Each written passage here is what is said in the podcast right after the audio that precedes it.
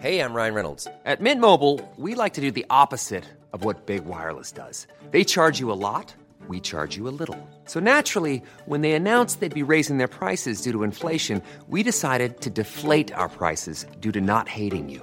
That's right. We're cutting the price of Mint Unlimited from $30 a month to just $15 a month. Give it a try at mintmobile.com slash switch. $45 upfront for three months plus taxes and fees. Promo rate for new customers for limited time. Unlimited more than 40 gigabytes per month. Slows. Full terms at mintmobile.com.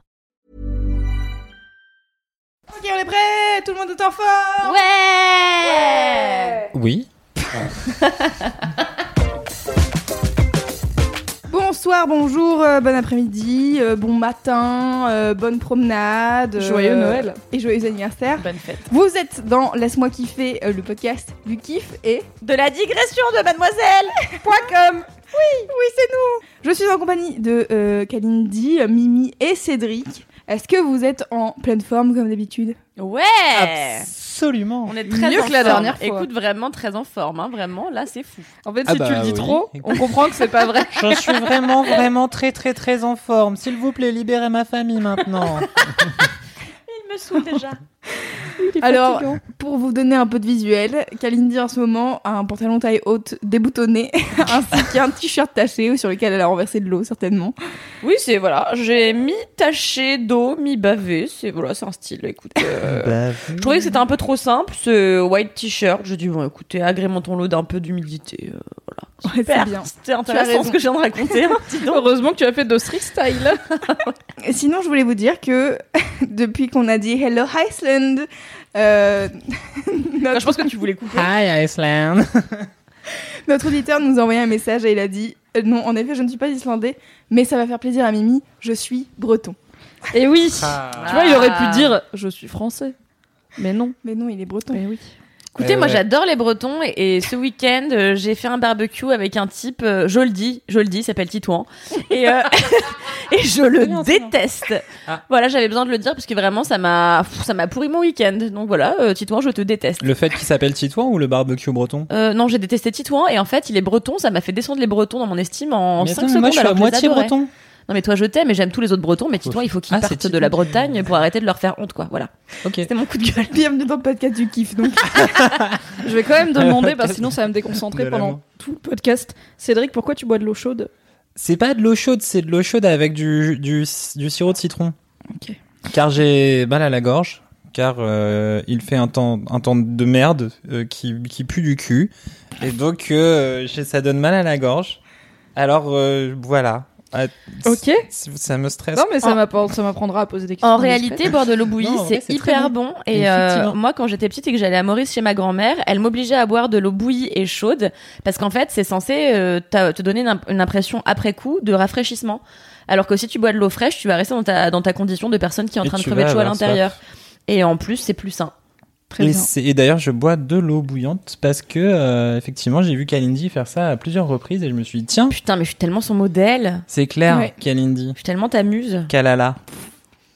Kalala? Ouais, il m'appelle Kalala depuis trois jours, j'arrête pas de lui demander d'arrêter, mais bon. Non, on adore Kalala. Et on a aussi des auditeurs euh, en, en Australie, en Argentine. Autant vous dire qu'on Waouh. est à l'international. Mais en fait, c'est aussi des Bretons. c'est dans d'autres pays. Probablement des Bretons. Tous les Bretons expatriés nous envoient des messages pour nous dire qu'ils nous écoutent euh, à, à l'international. Hi Argentina. En voilà. Oh là là là là là là. T'as une voix de Valley Girl. Hi Argentina. C'est celle qu'avait fait euh, notre ami Kalindi au Oui, dernier mais moi, je parle hein. anglais correctement, quoi. Hi Le Australia. podcast du kiff. Le podcast de l'amitié. Est-ce que vous voulez qu'on commence cette émission avec les mini-kifs Ah, bah oui, écoutez. Hein, Allons-y. la Bah, euh, écoutez, Kalindi est si enjouée. Non, mais vas-y, Cédric, toi. Parce que tu portes une belle chemise et tout, c'est à toi de commencer. Mon mini-kiff, c'est de la bouffe. Mimi me regarde. Non, ça Non. va, on s'est mis d'accord, Cédric. Mis- bah, tu t'es pas mis d'accord, tu vas me menacer violemment sur, sur, notre outil de communication interne. Je t'ai juste dit, ouais, tu je as prends pas écrit ça. en caps lock. Tu sais que c'est un signe de folie sur Twitter. Mais elle fait tout le temps ça, elle abuse grave de son statut hiérarchique. Est-ce que je t'intimide, Kalindi? Mais j'ai tout le temps peur, c'est pour ça parfois je te fais de la lèche. T'as vu tout à l'heure, je t'ai écrit euh, ma boss, mon idole, ma muse, je sais pas quoi. Mmh. Aucune Ok, raison. on a adoré. Et donc en fait, c'est un fromage de chèvre, non un fromage de brebis que j'ai découvert il y a il y a très peu et donc c'est un fromage de brebis très rigolo parce que c'est un fromage de brebis qui ressemble à du roquefort et qui est vieilli dans de la cire alimentaire. Ah, stylé. Et ça s'appelle donc le César Régalis. Et en fait, il faut savoir que moi, j'ai découvert le fromage euh, fort euh, il y a très peu de temps. J'ai été très fan d'emmental jusqu'à mes 28 ans. T'étais le gars qui, qui détestait le fromage. Non, j'aimais euh, bien le fromage, mais pas le fromage fort. Genre, j'aimais bien la mozzarella, le l'emmental, tu vois, le, pas de goût, quoi.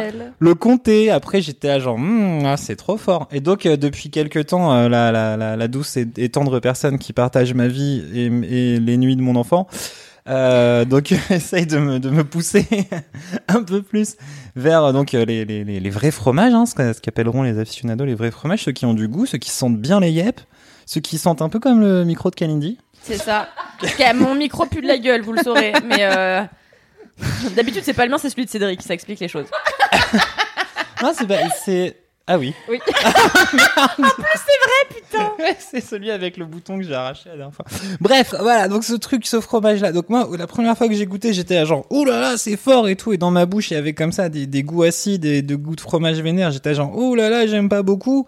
Mais il y avait quand même un petit truc derrière au fond qui disait, ah vas-y, reprends-en. Et donc au fur et à mesure, j'en ai repris, j'en ai repris, j'ai fini la moitié du truc et c'est donc particulièrement délicieux. Où est-ce qu'on achète euh, ce fromage euh, qui a un nom chelou et qu'on trouve Alors, pas ouais, vraiment donc, au supermarché, Le, apparemment le César Régalis, alors je, je crois que moi je l'ai trouvé chez un fromager. Oui. Il coûte, euh, ça doit coûter autour de 10 balles, mais là, genre la bonne grosse tranche. Et qui tient, euh, qui tient deux, deux bonnes grosses semaines. Et en fait, Ouais. fait intéressant, il devient de, de plus en plus, euh, de plus en plus bon euh, quand il vieillit dans ton frigo. Il se bonifie avec le temps, c'est vrai. Mhm. Mais en fait, est-ce que c'est pas les propres des fromages Plus en fait, tu les laisses affiner, meilleurs ils sont. Je crois que c'est le principe du fromage. Mais tu sais, je suis encore vraiment découvre. néophyte et newbie hein, dans ce dans ce monde. euh. Quand T'as un monde qui s'ouvre à toi, tu vas Ouais. découvrir le gorgonzola, ça va être ouf ta vie. Ouais, alors le- ouais, j'aime bien sur les pizzas, j'aime pas encore genre no- normal. La réal et tu fais C'est- oh, c'est une du addiction, le gorgonzola gorgonzola. et du bon. pain. Et- Ok. C'est une drogue dure. Bah voilà, le, le César Régalis. Bienvenue Très, dans le très, monde des bon. frometons. Oui. N'en amène pas trop à la rédac car ça pue quand même très très fort. Bah celui-ci, alors l'avantage c'est que comme c'est un brebis, il pue pas. Ah cool. Il pue pas et il a un goût euh, genre euh, bien vénère de, de pied comme les gens euh, de, qui aiment le fromage ils, ils kiffent. et comme et je crois que comme c'est un brebis en vrai il est un petit peu plus light que que du Mm. vrai roquefort. Parce que le vrai roquefort vraiment genre c'est- t'as envie d'aller chez le dentiste après quoi. Ouais, je, je comprends. Je comprends cette haine du roquefort. Moi pas. Tellement tous les fromages forts. Je sais pas d'où ça J'ai vient. envie de faire un jingle avec ce son à chaque fois qu'on parle de bouffe. Et bah justement, tant qu'on parle de bouffe, Mimi, est-ce que ton mini-kiff, ce serait pas de la bouffe aussi? Tout à fait. Oh là là, elle est forte Oh, en quelle transition. Oh, on dirait Oh que là là, c'est son métier. hein. Oh là là. C'est fou. Oui, moi, mon mini kiff. Alors, pourquoi j'ai peut-être dit un peu Violemment. à Cédric qu'il fallait pas qu'il le prenne, c'est parce que comme il a découvert hier et qu'il est retourné aujourd'hui, je me suis dit ah non, il a tellement kiffé, ça va être son mini kiff et moi j'en ai pas d'autres. Je connaissais pas, ça. mais tu connais rien en bouffe. Non, je connaissais les ça, mais j'avais pas encore euh, j'avais pas encore goûté euh, un très bon. Ok. Donc, le mini kiff, ce sont les banh mi, c'est des sandwichs euh, vietnamiens. Oui.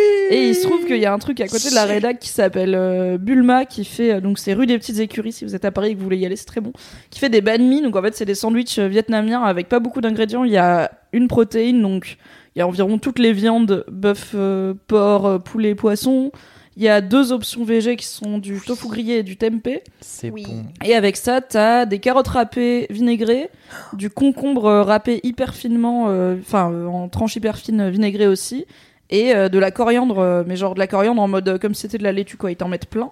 Alors, moi je suis la personne qui a les gènes qui fait que je ne supporte pas la coriandre parce que c'est dégueulasse à crever, que ça a un goût de savon et que ça donne son goût à l'intégralité du plat vraiment. Est-ce qu'on veut garder des gens comme toi dans le patrimoine génétique? Ça va, tu viens découvrir le roquefort. Calme-toi. Calme-toi, Cédric. tu mangeais des Babybel pendant 30 ans. C'était triste ta vie. Donc, ce qui est bien, c'est que comme à Bulma, ils font ton banh mi euh, à la commande, tu peux prendre 100 coriandres et tu es sûr qu'aucune coriandre n'aura touché ce plat. Et c'est tellement bon, c'est juste un sandwich qui fait la taille d'une demi-baguette dans le super bon pain, Oui. avec genre tellement de goût et c'est pas vraiment gras, je pense. Ça dépend de ce que tu prends. La parce que toi, mayonnaise quel- citronnelle, à mon avis, c'est. Ouais, mais ils en vrai, mettent pas va, des ouais. doses, tu vois, de ouf. euh, genre, ils mettent Non, oui, un peu de mayonnaise au ouais. citron dedans, mais. C'est quand même globalement pas, pas fat, ouais. C'est trop bien. Ah, il y a le piment. Ah, il y a- Ah oui, et ils ont un piment qui dose très bien. Et Oui. tu peux demander plein de piments et t'as vraiment plein de piments, quoi. C'est pas genre. euh, un. Et si tu veux vraiment, ça, genre, vachement, vachement de piment, ils te proposent un super piment qui est encore plus pimenté que l'autre piment. Waouh. ça, c'est oui, beau. c'est bon, ils ont tout compris à la vie. Et du coup, voilà, c'est à côté de la rédac, ça coûte 6 balles. Et euh, vraiment, c'est une addiction, je pense qu'on Ouais. peut le dire. Moi j'ai goûté ça aujourd'hui et c'est très bon. Et euh, apparemment Cédric veut en manger pendant tout le mois de juin. Oui. Challenge Tous les jours. Tu peux vraiment prendre 30 photos du même banh mi. J'avoue. et tu peux te dire que la même c'est chose. un jour un banh mi. Non, mais c'est lui en train de les manger. Il faut qu'il ait un t-shirt différent à chaque fois. Ah oui. Mhm. En fait, nous, on avait fait un truc très drôle pour le départ d'une pote euh, avec qui on bossait. En fait, elle arrêtait pas de manger des bananes. Et en fait, pendant des mois en scred, on l'a pris euh, en photo en train de manger des bananes. Et pour son pot de départ, on lui a offert, on lui a révélé l'existence d'un Tumblr où on avait mis toutes les Mais photos d'elle en train de manger des bananes. Et elle a découvert ça et c'était très drôle. Ouais. Qui veut faire le Ah bah moi, je peux faire mon mini kiff à moi, tiens. Allez, d'ailleurs. vas-y. Eh bien, moi, mon mini kiff, euh, c'est vraiment un truc très rapide, c'est que j'ai écouté un DJ set de- d'une DJ qui s'appelle Louise Chen euh, cet après-midi pour travailler. Euh, elle a été faire un DJ set à- dans une radio qui s'appelle The Lot Radio, qui est une radio à New York, où tu peux euh, regarder en live euh, les DJ sets euh, des gens qui passent euh, passer du son dans la journée, et c'est très cool. C'est une radio que j'aime beaucoup, et j'ai découvert qu'elle avait fait un DJ set là-bas. Et Louise Chen est une, aussi une DJ que j'aime beaucoup, et du coup j'ai fait formidable, je vais écouter ça. J'ai écouté ça cet, cet après-midi, et pour travailler, c'était parfait. Trop bien. Voilà, tu, nous, c'était- tu nous passeras le truc parce Oui, que moi, tout je suis à toujours fait. à la recherche de gens à écouter pendant que je travaille. Et ben là, c'était très cool. J'ai commencé à écouter en début d'après-midi, c'était un peu jazzy et tout, et après, ça part euh, dans des trucs un peu plus électro, et c'était Ah, très bien. excellent. Trop bien. Voilà, je vous mettrai le lien dans Chen. les notes. Voilà, Louise Tienne, allez la suivre sur Instagram, cette meuf a un excellent style. Trop cool. Et euh, elle mixe euh, dans toutes les soirées privées de toutes les marques euh, parisiennes. Et c'est assez. euh, assez. euh, je sais pas, j'aime bien regarder ce qu'elle fait. Elle est là, oui, alors là, je vais mixer chez Dior, et là, chez Chanel, et machin. Je suis là, très bien. Ta vie a l'air sympa. Elle a toujours des styles excellents, du coup. J'adore voilà. quand les gens disent euh, cétacé, j'ai envie de crier dauphin à chaque fois, mais c'est nul. Oh, c'est très drôle. si, c'est tellement mignon. Est-ce que le fait que Cédric valide Non, ta blague est, est un euh, signe que c'est une bonne blague Non mais aussi, non mais des fois il y a des blagues qui sont mignonnes comme celle-ci. Elle est, celle-ci elle est mignonne. C'est assez Oh, il est tellement. mais ouais, des fois c'est chou, des fois les, les beats sont, sont choux. Louise Chen, ok. Voilà. Tu connaissais euh, Cédric, toi qui connais tout à la musique? Non, je connaissais pas Louis. En fait, j'ai une très petite culture en DJ euh, et en et en, et en Bah, la électro musique et de la jeunes, scène. quoi. Ouais, voilà là. Euh, ouais, non, voilà, je suis, ça, ça m'intéressait euh, vachement moins jusqu'à très peu de temps, donc je suis une très petite culture. Je me suis arrêté à Hélène Alien, effectivement. Ok, oui. Oui. C'était il y a 10 ans. Mais c'était cool, Hélène Hélène Alien. Bah, carrément, ouais. Je crois qu'elle continue. Oui, mais elle est Ah, encore programmée régulièrement dans les Ouais, Ah festivals. bah ouais, non, mais elle est super forte, mais. Euh... Hélène Alien, qui est une DJ Allemande, allemande et teutonne, qui mais peut-être à moitié bretonne. tous ces gens bretons qu'on ignorait. Euh, Le top 10 des plus grandes célébrités un bretonnes. super article comme ça, toutes ces stars dont vous ignorez qu'ils étaient Ah, bretons. N'hésite pas à le faire. Je vais mettre des commentaires. Comme l'oncle Picsou. non, j'aime bien ce truc. Je comprends pas ce qu'il dit. Non. Bah, l'oncle Picsou. Non, mais tu sais, j'aime bien en fait ce C'est truc drôle de parce qu'il n'existe pas. Tu fais, voilà, D'accord. j'aime bien ce machin. Ah. Tu commences à faire un truc qui est, qui est très pratique et tu dis, mais qui peut être ça, ce moitié breton? Et t'es là, tu fais, ah, Je comprends que ça te fasse. Donald. Et comme il est, comme il est marrant, c'est, euh, tu vois, il y a du, ça fait sens avec Donald. N'hésitez pas à envoyer un mail à soutenir l'humour de Cédric at mademoiselle.com. Ah, personne va écrire. Mais alors, mais. Je te hais. Appelez une ambulance Voilà, donc c'était mon mini kiff et c'était voilà, juste euh, j'avais envie de, de faire la promo de cette meuf qui est très cool. Trop bien. À toi, bien. Kalindi Quoi? Elle a dû trouver son kiff à la dernière minute et ça doit être totalement débile. C'était pire. En fait, euh, vraiment, j'avais aucune idée. Euh, du coup, j'ai décidé de vous parler hein, d'un truc qui m'a animé la nuit dernière. Euh, j'ai fait un rêve qui m'a vachement plu. Oh non, on en est au stade. Je raconte mes rêves dans un podcast. non, alors pourquoi Non, mais c'est vraiment intéressant c'est parce qu'en fait, très souvent, nocturne. je rêve euh, que je suis avec des orques, mais les animaux marins. Et en fait, très souvent, je rêve, je rêve qu'ils me bouffent le cul. Enfin, pas vraiment le cul, mais qu'ils me bouffent la gueule. Et euh, je sais pas ce que ça veut dire, mais c'est un truc qui revient vachement. C'est je rêve que je me fais défoncer la gueule par des orques. Bref, hier, j'ai rêvé.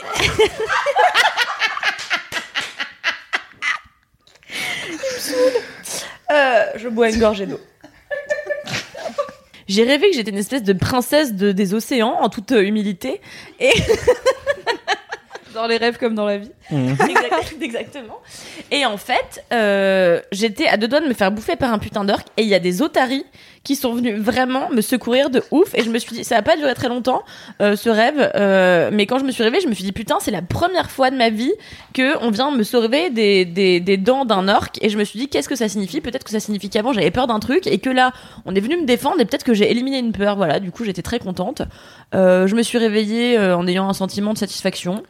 J'avais envie de rester encore un peu euh, avec ces otaries euh, à me dandiner dans la flotte. Euh, voilà. À mon avis, c'est nous les otaries. Ouais. C'est Cédric, Louise et moi.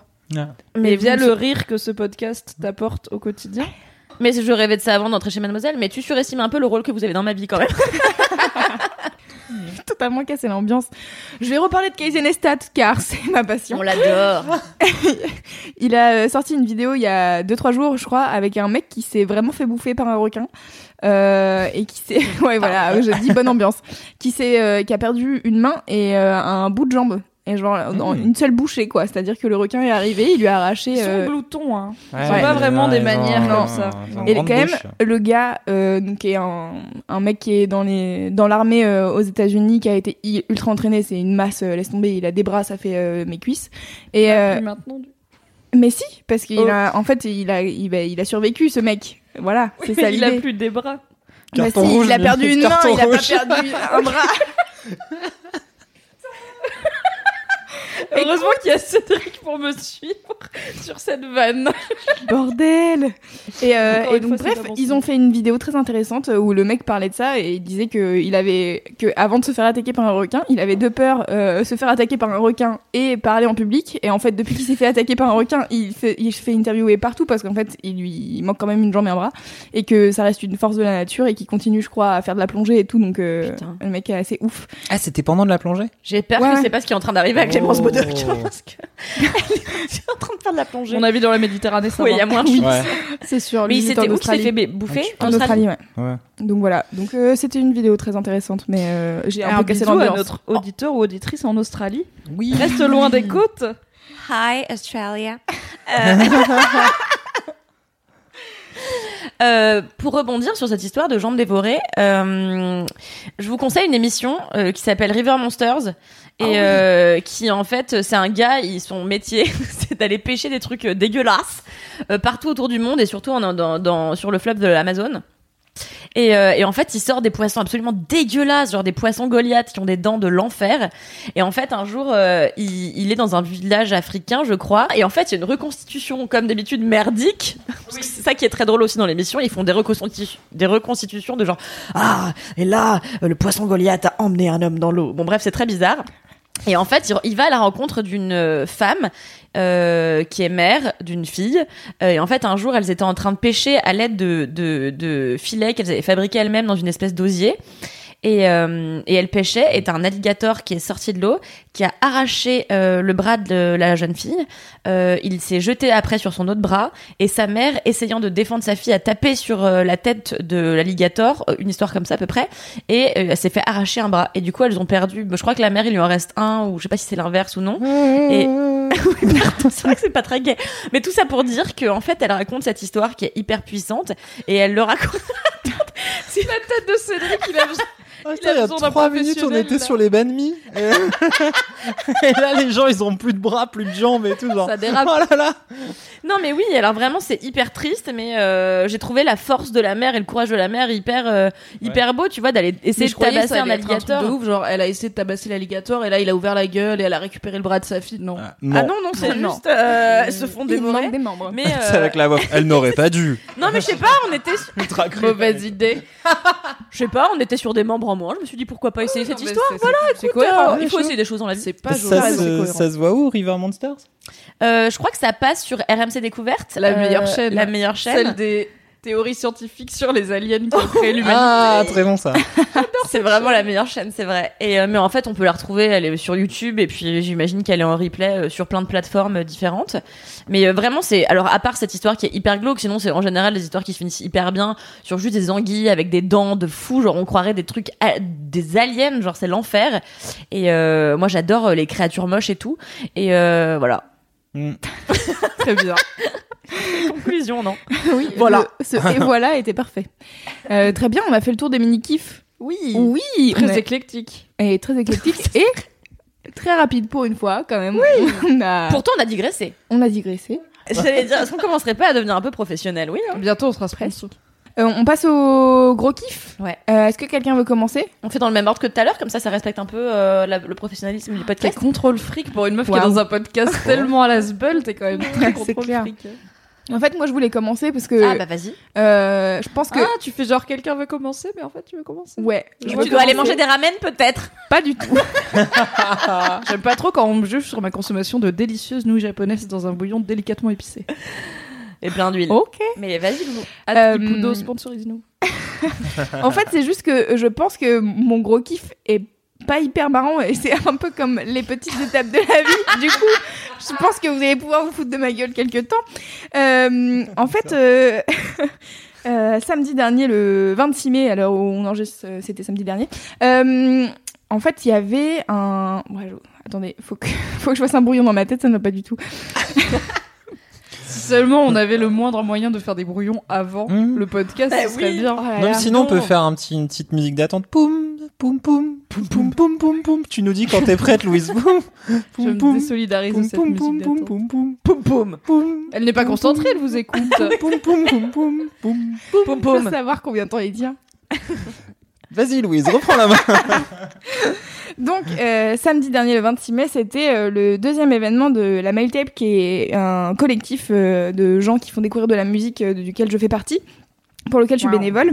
On organisait donc euh, cette soirée slash après-midi euh, du côté du canal de l'Ourcq à Pantin. Voilà, c'était formidable. euh, il faisait très beau et on portait des paillettes. Et en fait, j'ai croisé une petite fille qui m'a beaucoup touchée. Et en fait, c'est elle mon gros kiff de de ce de cette de cette semaine. Euh, c'est une petite fille qui s'appelle euh, Jade. Et en fait, elle est donc elle est arrivée. Nous, on avait des paillettes. On, en foutait à tous les adultes qui venaient nous voir un peu bourrés en nous disant Est-ce qu'on peut avoir des paillettes, s'il vous plaît? Et, euh, et en fait, elle est arrivée et elle a commencé à nous euh, foutre des paillettes partout, à nous dessiner dessus euh, parce qu'on avait aussi des crayons pour faire du, du maquillage. Et euh, on a commencé à discuter avec elle. Et euh, elle était juste tellement adorable. Donc c'est une petite fille euh, qui a 10 ans. Elle est trop mignonne déjà, ça bouille. T'as envie euh, d'être sa meilleure amie tellement elle est chou. Euh, elle, a... elle a des, des longs cheveux euh, bouclés roux. Elle est trop belle, oh là là. Ah, c'est rebelle, genre. Ouais, c'est rebelle. c'est un peu rebelle. Et, euh, et en fait, euh, elle a, on a commencé à discuter et elle est ultra intelligente. Elle nous disait euh, qu'elle venait de passer son cycle 2 de violon, donc c'est genre euh, un truc euh, plutôt stylé au conservatoire, voilà. Et qu'elle allait probablement passer le cycle 3 d'ici un ou deux ans. et j'étais avec une pote qui a fait le conservatoire et elle était là. Alors vraiment, le cycle 3, c'est vraiment très très dur et du coup, je, comp- je comprends pas comment elle peut faire ça. Et en fait, c'est un petit génie. Et elle était trop mignonne et on a parlé de plein de trucs et, et je sais pas pourquoi elle m'a, elle m'a trop touchée. Et à un moment donné, on discutait et elle parlait du fait que bah il y avait des gens qui l'embêtaient à l'école. Et, euh, et Tu veux que qu'on aille des boîtes ouais, c'est ce que je lui ai dit. Je lui ai dit on va aller des boîtes dé- déjà première chose. Et en fait, euh, j'arrêtais pas. de- Enfin, je sais pas, j'avais trop envie que qu'elle prenne confiance en elle et j'étais là genre. Vas-y, tu peux faire plein de trucs, t'es trop mignonne, tu, tu vas y arriver et tout. Et euh, à un moment Oh. donné, euh, j'avais euh, des boucles d'oreilles ananas et un collier ananas et elle avait grave kiffé dessus. Et du coup, je lui dis tiens, si tu veux, Oh, trop je forte. te donne mon collier. Et en fait, elle était là, ah mais non, mais quand même, bah, c'est ton collier, il va bien et tout. J'étais là, bah tu sais, c'est mon collier, mais en vrai, c'est la première fois que je le mets en six mois, donc peut-être tu vas plus le mettre que moi, tu vois. Et, et du coup, je lui donne, elle était trop contente, et je lui dis, à chaque fois que tu le regardes, tu te dis toi que t'es trop forte. Et Putain, mais c'est clair, t'es une. Et- Ah, c'est deg de pas avoir eu de Louise quand j'avais 10 ans. Non, mais surtout, nos kiffs, ils vont être merdiques à côté de celui de Louise. Ah, on va passer tous pour des méchantes clair. personnes. Euh, Fais chier, Parle Louise, pour toi. merde. Ouais, bah, toi, c'est pas dur. hein.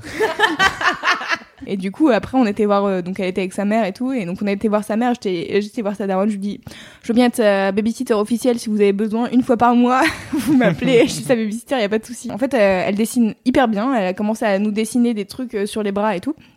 Et à un moment donné, moi j'étais en short. Elle est en dessin. tu Oui, non mais c'est ça. Et moi j'étais en short, je lui dis vas-y si tu veux, je te donne mes cuisses, tu fais une œuvre d'art, tu fais ce que tu veux. Alors elle m'a dessiné une fleur d'un côté et de l'autre un, un cœur avec des, des ailes. Bon, ce qui n'est pas forcément de mon goût, mais c'était juste si bien fait. Elle était trop mignonne et trop appliquée.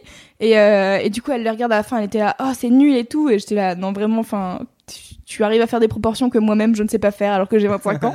et, euh, et en fait, euh, je lui ai, enfin je sais pas, j'avais trop envie de l'encourager, de lui dire en fait, euh, t'es, aie confiance en toi et reste forte comme t'es parce que t'es, t'es trop adorable. Et, et j'aimerais bien que toutes les petites filles, euh, elles fassent ça, qu'elles restent, euh, qu'elles restent que, qu'elles, aient confiance en elles, comme cette petite, elle avait confiance en elle euh, a priori, même si elle, elle a sûrement euh, des doutes et des failles. Euh, mais, mais voilà, je sais pas, je l'ai trouvée trop mignonne et je voulais en faire C'est mon trop kiff. mignon. Voilà. C'est trop chou. C'est trop mignon. c'est- En vrai, notre podcast, il manque beau. de moments de vie comme ça où en fait on rencontre des gens et où en fait c'est trop bien. Parce qu'on n'aime pas les gens. Bah parle pour toi, moi j'adore les gens, hein, surtout nos Ouais, auditeurs. tu préfères les Tu otaries. viens de dire que tu les Comment détestais, elle gratte la vie des auditeurs Suivez-la, hâte, Cal Rumpel sur Ah oui, Instagram. oui, bah allez-y, allez-y là, hein, allez-y. hein, il est temps, il Ah, est ouais. temps. Hein. Déjà 3000. Suivez-la. Déjà plus de 3, 3200. Je et pense que ce chiffre sera périmé d'ici à ce que cet épisode sorte. Oui. Écoutez, euh, j'espère. Mais c'est trop mignon cette histoire. Grave. Est-ce qu'on pourrait pas la faire venir Allez, je me prends pour Patrick Sébastien. Est-ce qu'on pourrait pas la faire venir toi Elle est derrière moi, bah salut Jade. C'est Euh, trop chou. Ouais, non mais elle était, ouais, je sais pas, elle était trop banane. mignonne. Et du coup, euh, comment dire, elle m'a rappelé ma petite sœur et du coup j'avais envie de voir ma petite sœur après parce que ma petite sœur a 10 ans aussi. Oh. Et en fait, euh, tu sais, c'est euh, en ce moment, je l'écoute le podcast Entre euh, de Louis Média, où c'est une petite fille qui rentre euh, en sixième et qui raconte euh, bah, ce qui lui arrive euh, au collège et aussi euh, dans sa famille. Et en fait, euh, cette gamine euh, qui, qui rentre en sixième, tu sais dès le premier épisode qu'elle va se faire bolos parce qu'elle a le elle a le profil quoi genre elle est euh, trop mignonne elle est intelligente euh, elle a l'air de s'y connaître en plein de trucs euh, et d'être curieuse de la vie du coup Ouais. tu te dis C'est bon tragique que ça soit ça le profil. Yes, là. c'est Ça, clair. tu vas Ça. te faire baiser la gueule par la vie. Cordialement. Et, euh, et du coup, en fait, en ce moment, j'écoute ce podcast-là. Et donc, elle, la petite là que j'ai croisée, elle était en CM2 et elle disait que l'année prochaine, elle rentrait en sixième Oh. et tout. Et du coup, j'étais là, genre, meuf, n'oublie pas que tu déchires. Et même si les gens ils se foutent de ta gueule et que c'est des connards, tu t'en fous. euh, et Est-ce qu'on peut pas faire un truc de film américain où en septembre on l'emmène toute la rédac de Mademoiselle l'emmène au collège pour son premier jour J'aimerais trop. Avec des rostas, avec genre Marion Séclin et tout, tu vois. chose de Et ouf, comme ça, elle arrive. trop. Bon, par contre, euh, elle a une cible sur la gueule en arrivant. Ouais, direct, c'est clair. c'est genre, ah ouais, c'est la meuf qui fait pas comme tout le monde. Du coup, est-ce que c'est lui l'aider gâcher la vie Voilà. Mais Bah, et on peut lui demander son avis. Oui, on peut lui demander son avis. Donc elle était déjà en train de réfléchir à ce qu'elle allait faire comme bac. Est-ce qu'elle allait plutôt faire un bac S ou un bac L? Et du coup, elle nous demandait, nous, ce qu'on faisait et ce qu'on avait fait comme études. Et du coup, j'ai essayé, je lui ai expliqué euh, ce que je faisais, community manager et tout, et elle était là, ah mais c'est hyper intéressant, euh, moi, moi j'aime bien ça, mais j'aime bien aussi les sciences et tout. mais, mais genre, elle est trop curieuse de Quelle est ta tout. stratégie Pinterest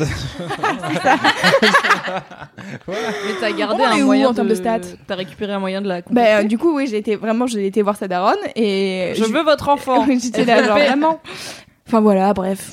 C'est très très mignon. trop chou. C'était Ouais, c'était très très mignon. J'ai pas C'était le meilleur gros kiff depuis le début de ce podcast. C'est clair. Clairement. Bah voilà, merci. J'ai pas de conclusion. T'aurais pu le garder pour la fin parce que maintenant on doit passer après toi. Voilà, c'est ce que je disais tout à l'heure. On va passer pour des bolos. Euh, T'as dit qu'on allait avoir l'air méchant. c'est vrai. Personne n'est méchant dans ce podcast. Ben non. Presque. Surtout que vous parlez de vos kiffs, donc a priori vous êtes pas méchant. Non. À moins que Mimi parle du fait qu'elle kiffe détester les Bretons. Je kiffe râler sur les Bretons, c'est mon Oui. kiff principal dans la vie. Ouais. C'est pas vrai, c'est faux. Est-ce que tu veux parler de ton vrai gros kiff? Oui, et en plus ça va, il est cool, il est genre un peu humain et tout comme ça. Ouais. Mon gros kiff de la semaine et spécialement du jour, puisqu'on enregistre ça le mercredi 30 euh, mai, c'est la masculinité. Yes yes. Parce que donc ça fait maintenant euh, plusieurs années que je tiens officiellement la rubrique masculinité de Mademoiselle, parce que c'est un thème qui m'intéresse, et donc la masculinité c'est comme la féminité mais pour les mecs, donc tous les codes qui régissent, ça veut dire quoi? Être un mec au-delà de juste euh, tu te sens mec c'est cool.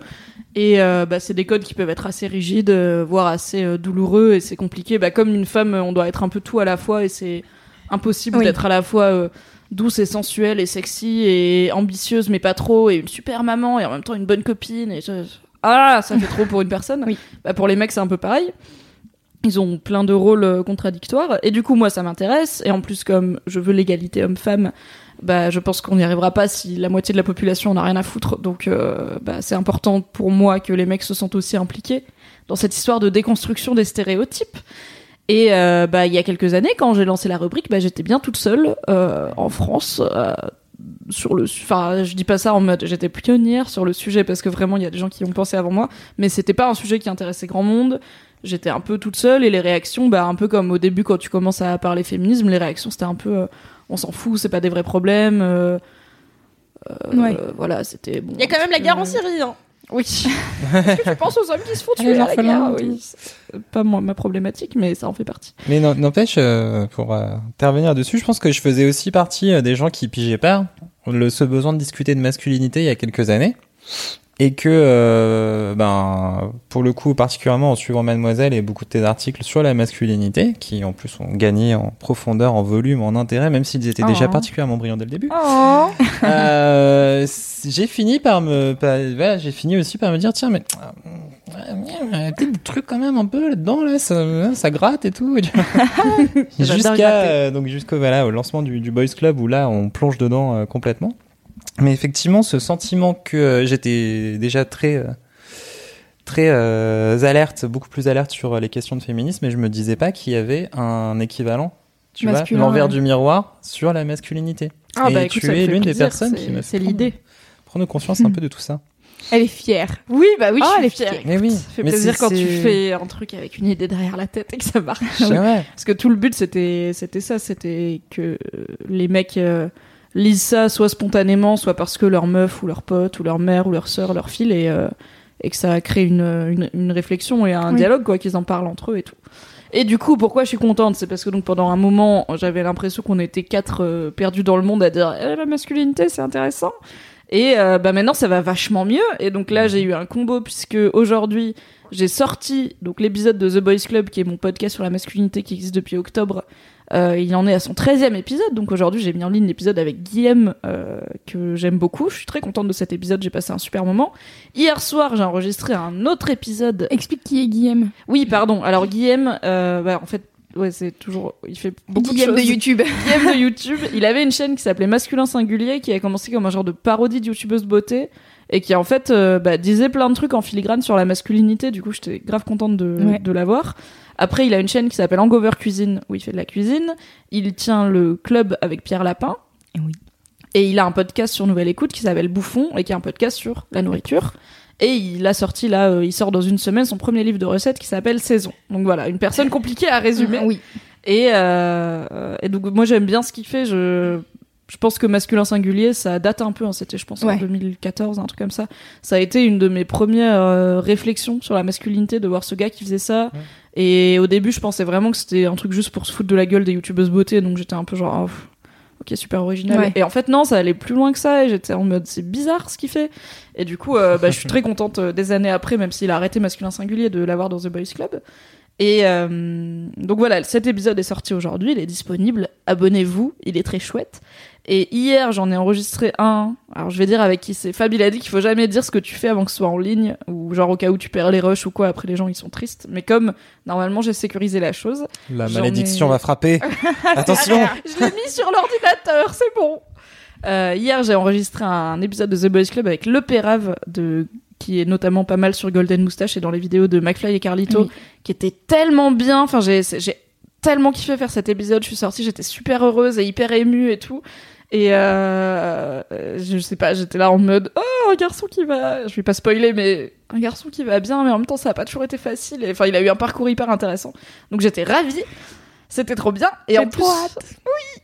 Et en plus aujourd'hui il y a la Fondation des femmes qui a sorti une campagne qui s'appelle Tu seras un homme mon fils, qui est une campagne pour l'égalité centrée sur les hommes et euh, la transmission des codes masculins et des codes euh, du sexisme euh, de père en fils et comment la briser et transmettre des codes positifs à leur fils. Et donc le spot de campagne, il est narré par Oxmo Puccino qui euh, adapte un peu au monde moderne le poème Tu seras un homme mon fils de Rudyard Kipling et c'est hyper émouvant.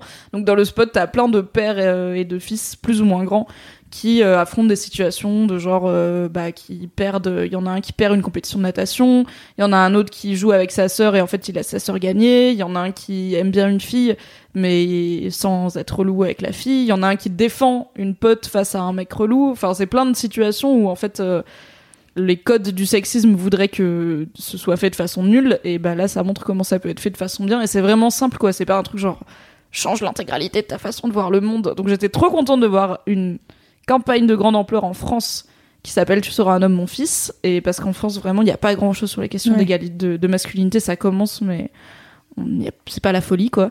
Et en plus le spot il va être diffusé le 1er juin avant le match France-Italie avant la Coupe du Monde. Ah, yes. et du coup c'est genre tout le monde tous les hommes du monde vont le voir car beaucoup d'hommes aiment le foot et beaucoup d'hommes regardent le foot entre père et fils. Et du coup je suis trop contente parce que j'ai l'impression que ce que je fais bah ça parce que je fais le truc auquel je participe mouvement donc le ouais. mouvement Ouais. de réflexion sur la masculinité il grandit et il devient légitime et je me dis euh, en fait on est passé de quelques articles pétés où les gens ils faisaient MDR les mecs ça peut pas se faire violer à euh, un truc un peu plus un peu plus BG et qui va donner des vrais résultats et du coup je suis très contente Bravo, trop Bravo Mimi, c'est trop je Très trouve- cool, très enthousiasmant. C'est trop Je bien. trouve que Bravo. c'est euh, super intéressant. En plus, pour le coup, c'est un truc que je me suis dit assez récemment. Que, euh, en fait, les mecs ont besoin des, euh, ont besoin des, euh, des nanas pour parler de ce, pour parler de la masculinité. C'est super important et au contraire, je trouve que c'est, vital que les meufs amènent euh, le sujet de la masculinité pour les gars parce qu'en fait même en regardant euh, les stats de Boys Club et globalement les stats de tous les formats sur la masculinité c'est quand même aujourd'hui encore principalement regardé, écouté, téléchargé par des nanas et la portion Et des fait gars par des euh, nanas aussi. est fait par des nanas parce que évidemment c'est elles qui se posent ces questions-là parce que je Bah, suis main de la du féminisme oui oui qui déconstruit. Et en fait, euh, de la même façon que on a besoin des gars aujourd'hui pour porter le féminisme et la, enfin porter, euh, élargir en tout cas, euh, tu vois, l'impact quoi dans la société et porter le message en tout cas. Et ben, on a besoin des nanas pour justement adresser ce sujet de la masculinité. Parce que les gars tout seuls vont pas le faire, parce qu'ils voient pas forcément le problème. Et c'est un truc très intéressant dont tu parles dans le tout premier épisode de, de The Boys Club avec Arthur, où il dit entre gars, on parle pas trop, à moins d'être un peu, voire beaucoup bourré. mais ça ils le disent tous bah, Alors, le pense que Pérave l'a redit hier et il dit en fait Ouais. en gros bon c'est vraiment spoilé cet épisode je sais pas si je fais bien de faire ça mais bon. Au pire, Fabien dira en cut. Oui. Euh, en gros, il a une bande de potes qu'il connaît depuis 10 ans. Et ils font que des vannes. Et ils parlent de trucs sérieux. Ils se disent je t'aime et tout que quand ils sont mais pire que torchés. Et du coup, en fait, ils se connaissent, mais pas vraiment. Genre, Ouais. il me dit, mais en fait, il y en a dans la bande. Je sais pas ce qu'ils font comme métier. Tu vois.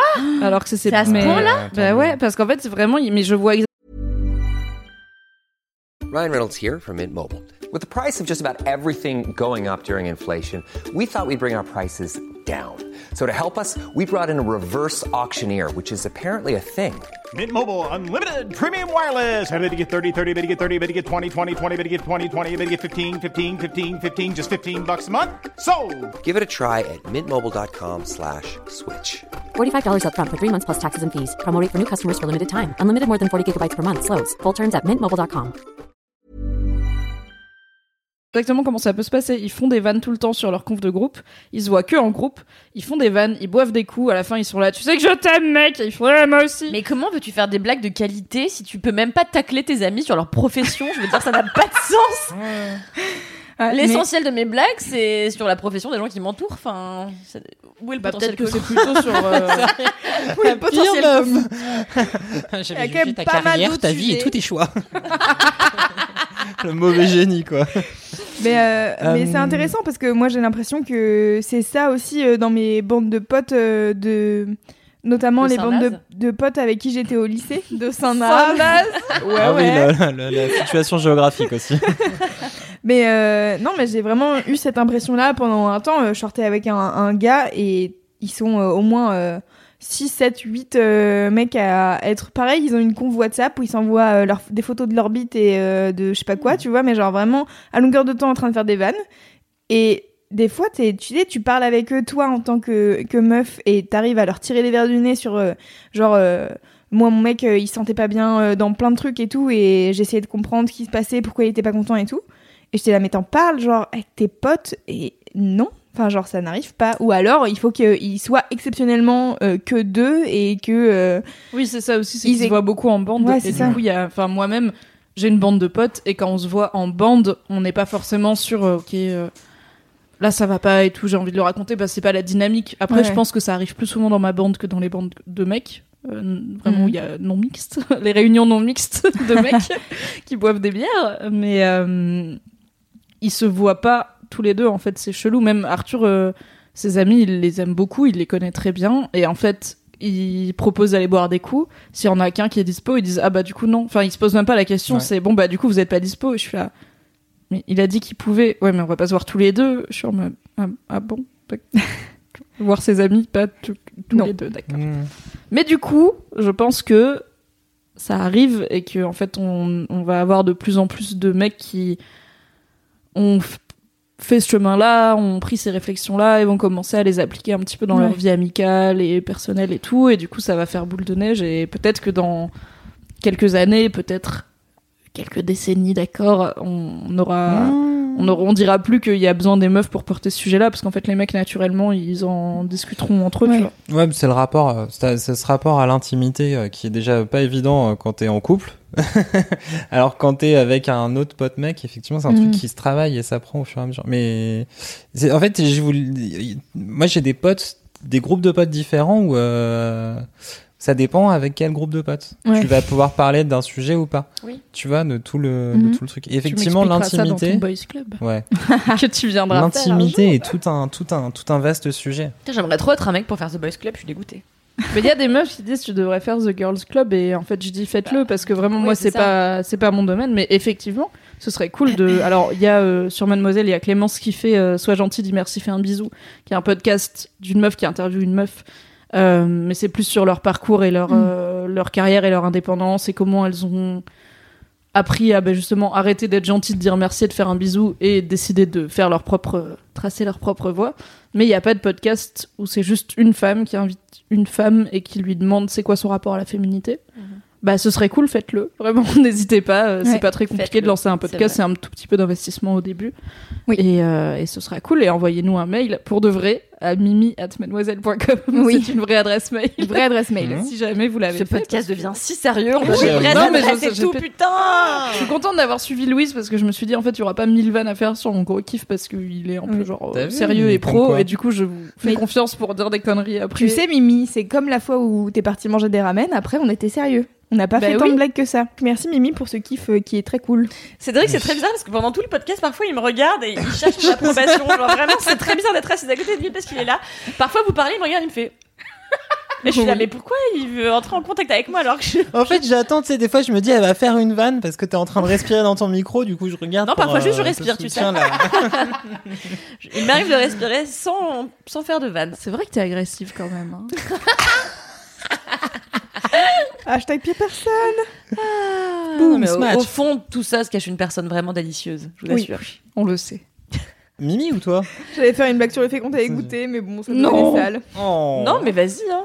C'est quand tu veux que tu me goûtes. Ça fait déjà ça fait longtemps que je te dis c'est quand tu veux que je mets mon nez dans ta Dans ton trou. dans ton Dans trou. ta fente. Et oui, parce qu'en fait, il faut dire que Louise se trimballe euh, très régulièrement avec Ah un oui. jean taille haute noire, avec une espèce de fente vraiment qui lui dessine le pli de la fesse. Le solilès humain. C'est exactement ça. Et en fait, je n'en peux plus car j'ai vraiment très envie de mettre mon nez dedans. Ça a l'air hyper moelleux et j'ai envie de, j'ai envie de farfouiller avec mon nez comme ça. farfouiller. Faut expliquer pourquoi j'ai un trou dans mon pantalon. C'est parce que mes cuisses se frottent et du coup, à chaque fois que j'ai un pantalon que je kiffe et que je mets régulièrement, forcément, j'ai un trou qui se fait au milieu des cuisses là. Et en fait, euh, j'ai décidé de m'en battre les couilles et de le porter jusqu'à décès. Ouais, mais toi ça va parce que ça a déchiré genre l'arrière de la cuisse. Moi ça fait au milieu des cuisses, mais genre c'est niqué. Enfin, on ne voit pas ton slip. Moi on Non. voit mon slip. Tu vois. Ah, d'accord. Ah. Ah ouais. Bah non, moi c'est vraiment Deg. toujours en bas. Ça me fait un short, mais vraiment short culotte quoi. Ouais. On voit presque ma chatte, on va pas mentir. Oui, mais c'est très joli. Voilà, on adore ce pantalon. Euh, moi, j'ai vraiment hésité parce que j'ai des vrais kiffs euh, culturels cette semaine. Euh, Contrairement à nous qui sommes des abrutis. Et des idiots. mais ce que je veux dire, c'est parfois c'est des... non, mais parfois c'est juste des kiffs. Là, c'est vraiment euh, des, des très très gros kiffs. Des coups euh, de cœur. C'est vraiment des très gros coups de cœur, exactement. Du coup, j'ai hésité entre un bouquin qui s'appelle Le Grand Marin de Catherine Poulain et en Les fait Bretons. et, euh, et en fait, j'ai- Plot twist, oui. Attends, elle t'ignore. Cédric ne réagit pas. Il y a que moi qui. Il a dit plot twist, oui. oui, mais Il a vraiment, vraiment longtemps à la- après. À la hauteur Oh là de cette. Voilà. de cette Ah, mais non, mais elle était vraiment de haute qualité. Elle se, se dégustait intellectuellement Quel avant de. suceur, Cédric. désolée Mini, je t'aime fort, mais je t'ignorais pour que ça aille vite. Regarde comme on a de ma perdu du temps. Mais euh, oui, donc euh, c'était donc j'hésitais entre ça, Catherine Poulain, c'est juste euh, rapidement, mais pour pour vous dire d'aller le lire, c'est l'histoire d'une meuf qui est française et qui plaque tout du jour au lendemain pour aller pêcher avec des hommes euh, sur un bateau en Alaska et elle va pêcher le flétan. Et en fait c'est plusieurs années de sa vie. Pourquoi tu rigoles Ah, le Mais parce que le mot flétan, il est marrant. le mot flétan mais en plus je me suis dit tu vois Catherine Poulain le grand marin j'ai parlé de- de- d'animaux marins juste River avant. Du coup on pourrait dire à. Catherine Poulain t'aurais au, au moins pu faire un truc sur les écuries mais bon il fallait qu'elle fasse des trucs sur des bateaux le rire diabolique de cette meuf. Elle anticipe des vannes qu'on fera jamais. Donc pourquoi faut-il lire bon, ce bref, livre? du coup, c'est vrai. bah, il faut lire ce livre parce que déjà, il est, c'est pas mon gros kiff, donc je vais aller vite. Euh, il est percutant, c'est-à-dire que c'est pas alambiqué, c'est pas empoulé, c'est pas plein de figures de style euh, qui sont franchement lourdingues. Mhm. Il commence à me saouler le cul et euh, vraiment c'est percutant. T'as quand même réussi à râler en parlant. c'est hyper percutant et en fait, euh, moi j'ai toujours adoré les histoires de la, sur la pêche au flétan, mais bon bref. Un vrai truc. C'est un vrai truc, c'est parce que avant j'avais regardé plein de documentaires euh, sur la pêche au flétan parce qu'en fait les flétans c'est des très gros poissons et en fait on n'en parle jamais. Alors c'est vraiment Je sais pas ce que c'est comme poisson. Eh ben, c'est un très gros poisson. poisson. Quoi? Tu viens de dire, je sais pas ce que c'est qu'un poisson.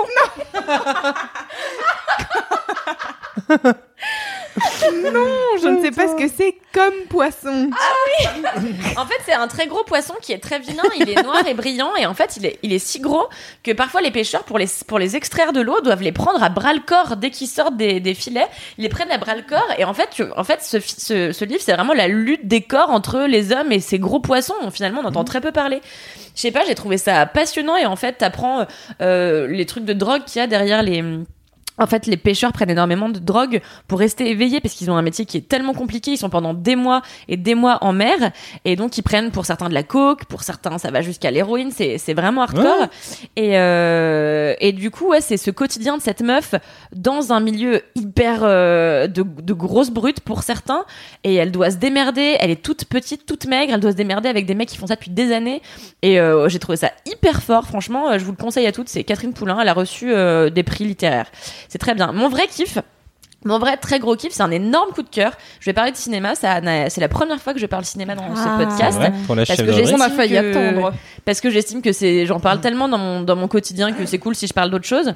Là en l'occurrence, j'ai eu un coup de cœur mais tellement grand euh, que je pouvais pas passer à côté. Ça s'appelle How to Talk to Girls at Parties et c'est le nouveau film de John Cameron Mitchell qui est le créateur de Short Bus qui était déjà un film euh, assez barré euh, sur euh, le club libertin et ses partouzes et c'était déjà passionnant et là en fait il a remis le couvert du truc complètement barjot euh, avec How to Talk to Girls at Parties c'est un film qui est porté par Elle Fanning, qui est juste incroyable dedans. Et je me disais que cette meuf, c'est ouf parce qu'elle a une filmographie impeccable. Il n'y a pas un putain de loupé. C'est la sœur de Dakota Fanning. Bah, elle, a, elle a laissé sa sœur euh, faire la carrière avec des hauts et des bas. C'est ça. a dit, je prends les hauts. On rappellera que moi. Dakota Fanning a joué dans Twilight. Euh, voilà. Et dans la guerre des mondes avec Tom Cruise. Ouais.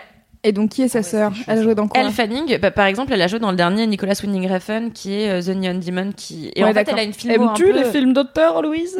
Elle a une, elle a une filmo un peu auteur, Elle pas répondu, Louise. Mais non, mais parce dans que- son micro. Mais j'ai ri parce que j'ai vraiment zéro culture musi- euh, musicale, Ciné. ciné.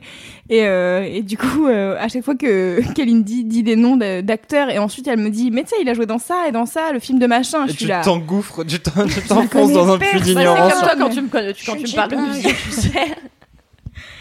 Donc, Mais euh, très euh, donc Elle Fanning, ouais, c'est une, meuf qui doit avoir, je crois, je crois qu'elle a 20 ans. Elle est vraiment, euh, elle est, elle est toute jeune et elle a déjà un milliard de films à son actif qui sont tous extrêmement qualitatifs.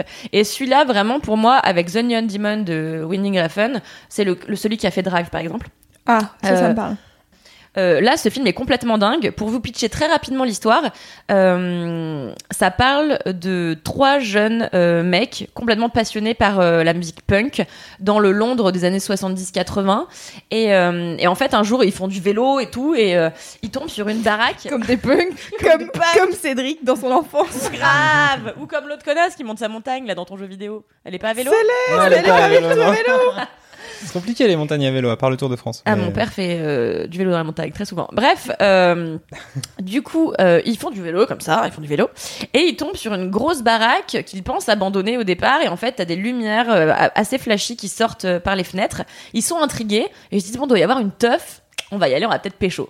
Bref, euh, ils arrivent devant cette porte et euh, on leur ouvre et c'est une femme habillée avec une espèce de combinaison en latex orange qui leur ouvre avec les seins hyper pointus et tout et un chignon de l'enfer et euh, par une espèce de pirouette ils arrivent à rentrer à pénétrer dans cette soirée et ils sont accueillis par plein de meufs qui sont en train de faire des espèces de danses contemporaines. Euh, toutes sont habillées. En fait, t'as plusieurs groupes de meufs et, de mecs et ils sont habillés tous euh, avec des couleurs complètement dingues, avec des trucs en latex ou en cuir et ils font de la danse. Et tu te dis mais qu'est-ce que c'est que ce truc?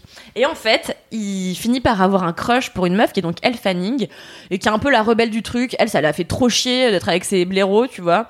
Et euh, et et du coup, elle se barre de la soirée avec lui. Et elle lui apprend qu'en fait, elle est, euh, elle fait partie d'une colonie extraterrestre et qui sont venus sur Terre. Euh... Le visage de Mimi. C'est surpuissant. non, mais ça va trop vous plaire. Et, euh, et, euh, et en fait, euh, donc, euh, elle fait partie donc d'une colonie extraterrestre. Et, euh, et ils sont là pour faire du tourisme, pour visiter euh, le monde, euh, voilà, super. tout simplement. Trop bien. Et en fait, du coup, ils vont forcément s'amouracher. Et elle arrête pas de croire que le punk c'est un endroit, donc elle arrête pas de lui dire bon quand est-ce qu'on va au punk? Et euh, c'est beaucoup trop bien et euh, il y a des moments incroyables. C'est trop. Et, euh, et donc en fait c'est cette rencontre entre deux cultures qui ont vraiment rien à voir et qui sont vraiment très peu capables de communiquer tellement l'une est complètement barjo et l'autre semble barjo aux autres. Euh, pour nous c'est normal vu que c'est des humains, ils font tout comme nous. Et, euh, et c'est complètement barré, c'est complètement psychédélique, ça part dans tous les sens finalement. Elle Fanning, elle va finir par monter sur scène avec Nicole Kidman qui est euh, une meuf hyper punk aussi, avec les cheveux coiffés n'importe comment, tout en noir et tout. J'ai trop hâte de voir Nicole Kidman en punk. Ah non, mais moi j'étais là. Qu'est-ce que c'est que ce choix, Nicole Kidman en meuf punk? Ça n'a pas de sens. Elle est incroyable et cette meuf ne vieillit pas. C'est quand même dingue. Et, euh, et donc c'est leur histoire d'amour. Et moi j'ai vécu ça aussi comme un espèce de, de, de pamphlet an- anti-tourisme merdique, c'est-à-dire de tourisme qui se, enfin ce que moi j'appelle tourisme merdique, c'est-à-dire tu vas dans un pays et tu te contentes de rester dans un hôtel à rien foutre avec les gens euh, qui viennent du même endroit que toi. Et, euh, et elle, elle Fanning du coup elle arrive à sortir de ce truc-là et, euh, et aller explorer le monde vraiment. Et elle arrête pas de critiquer un peu les autres qui finalement sortent pas le nez de leur hôtel entre guillemets. Et, euh, et ça dit plein de choses sur euh, sur l'héritage, sur l'amour, sur euh, euh, je sais pas, sur plein plein vraiment plein de sujets. Ça aborde tellement de thématiques que ce serait très compliqué de résumer en trois minutes sans avoir préparé. Mais vraiment, c'est un coup de cœur énorme. Ça sort le 20 juin en France et euh, vraiment allez le voir, c'est barjo, c'est formidable, c'est coloré, c'est psyché et c'est philosophique à mort. Voilà. Waouh. On adore. On Ouais. voit que c'est ton métier. C'est clair. Mimi, Ah, elle est solde, elle y va direct. Ah oui, d'ailleurs, je T'as vous dit extraterrestre. dire- Oui, c'est ça, elle s'est arrêtée là. Ah, moi, tu m'as, t'as dit dire- punk, tu me l'avais vendu. Non mais attends, j'ai oublié de donner un argument primordial pour Mimi, c'est que ce film est Il y a tiré... Tom Hardy. Non. ce film est tiré d'un roman de Neil Gaiman, qui est à Ah, l'origine de on la adore série Neil American Gaiman. Gods. Tout à fait. Très bon auteur. Voilà, donc euh, ça a fini de... Quand j'ai appris ça, ça a fini de me convaincre. Bon, Ça explique pas- beaucoup de choses. Ça explique beaucoup de choses sur la folie de la... du produit entier. Ouais, Mais vraiment, c'est incroyable. Allez-y. Très, très Ça a l'air trop bien. Tu l'as très bien vendu, bravo Kalindi. Euh, J'ai très envie d'aller le voir. Mimi. Oui. Cédric. Oh, ça a l'air trop naze. j'y vais. Ouais, je- Non, non, ça a l'air ouf. Non, mais punk, mythes extraterrestres, euh, le- ils Franchement, tombent amoureuses. euh, ouais. Ah ouais, c'est fou. ça- Tous ça les- tous les arguments Nicole sont Kidman bons. en punk, carrément. ouais. Tous les arguments sont On bons. voit, on voit. On est prêt. À toi, Cédric. Ah oui, Est-ce euh, que je peux faire un interlude avant Cédric Bien sûr. Je tiens à m'excuser officiellement auprès de Fabrice Florent, car j'avais complètement oublié, mais je lui avais promis que mon gros kiff ce serait Westworld. Pourquoi? Parce que Fabrice Florent est un fan invétéré de Laisse-moi kiffer. Et euh, dans le Westworld- fameux épisode inoubliable où je me suis barrée au milieu pour aller manger des ramen parce qu'on avait commencé trop tard par rapport à mon planning, j'avais dit, pour info, je vais pas m'éterniser, mais mon kiff c'était Westworld parce que ça m'a re-hypé la saison 2 et tout. Et j'étais partie. Et Fab a dit enculé, tu peux pas faire ça parce que maintenant j'ai envie de savoir pourquoi t'es hypé par Westworld et ça fait genre trois semaines ou même plus, ça fait un mois et demi et je le sais toujours pas. Et du coup vas-y dis-le. Et je fais ouais bah t'inquiète du coup cette semaine mon gros kiff c'est Westworld. Évidemment je l'ai pas noté. Entre temps j'ai ressenti des choses pour des garçons du coup j'ai fait la masculinité.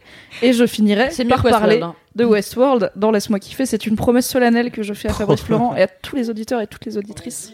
On enchaîne? Wow. Allez c'est 15 euh, ouais, mon gros kiff, c'est de la, c'est de la, c'est de la bouffe aussi. Non, c'est pas de la bouffe, c'est une émission sur la bouffe. Mmh.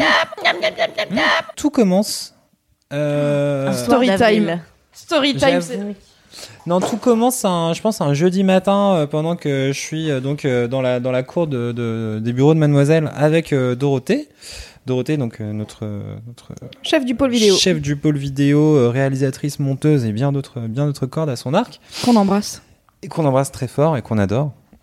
On parlait donc de, euh, de toutes les, les reportages et les saisons de trucs sur la bouffe, style euh, Chef Stable et tout ça sur Ouais. Netflix. Et je lui disais, eh ben je lui disais, j'aime pas Chef Stable. Je trouve que c'est un peu chiant. La musique, il y a du Vivaldi partout. euh, genre euh, le montage, il est un peu casse-couille. C'est quoi euh, Chef Stable Ça raconte quoi? C'est c'est euh, des séries d'émissions qui suivent à chaque fois un chef qui vient euh, d'un peu partout dans le monde. T'as pas mal de Français.